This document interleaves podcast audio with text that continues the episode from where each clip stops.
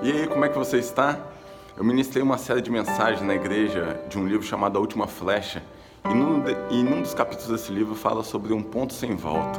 É quando nós não podemos economizar a nossa vida.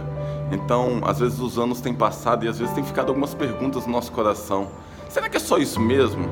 Não há nada mais a fazer? Você sente falta de algo?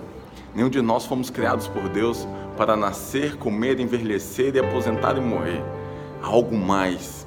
Como você tem vivido os seus últimos anos? Então, a primeira coisa que eu quero te desafiar é: busque os propósitos eternos de Deus.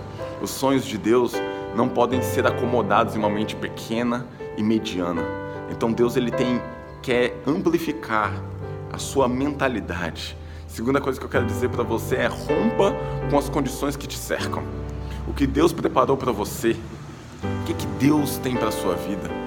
Sua vida não pode partir do presente para o futuro, mas da eternidade para o presente.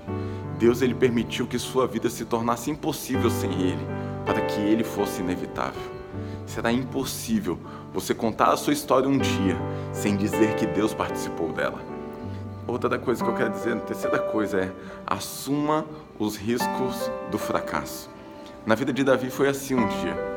Davi foi um homem que um dia ele foi desafiado por um filisteu para realmente dar um start em sua vida.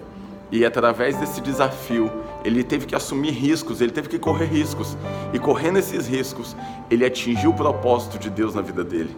E o Senhor foi com ele, o Senhor abençoou.